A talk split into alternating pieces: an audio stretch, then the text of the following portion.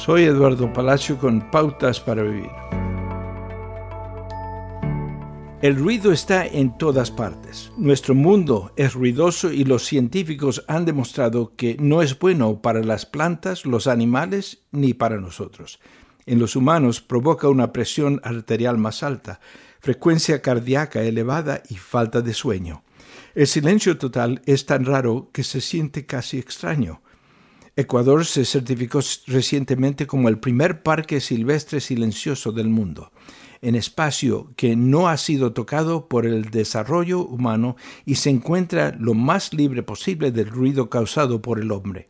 Imagine un santuario de sonido así, libre de los ladridos del perro del vecino, los tonos de llamada del teléfono celular, los portazos y el ruido de los camiones. ¿Qué podríamos descubrir en un espacio tranquilo?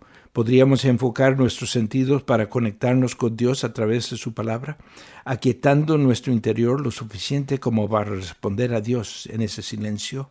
Sí, la tranquilidad nos ayuda espiritualmente. Dios nos dice que nos quedemos quietos para que sepamos quién es Él. Escudriñe su corazón y guarde silencio. Bueno es esperar en silencio la salvación del Señor. Acaba de escuchar a Eduardo Palacio con Pautas para Vivir, un ministerio de Guidelines International. Permita que esta estación de radio sepa cómo el programa le ha ayudado.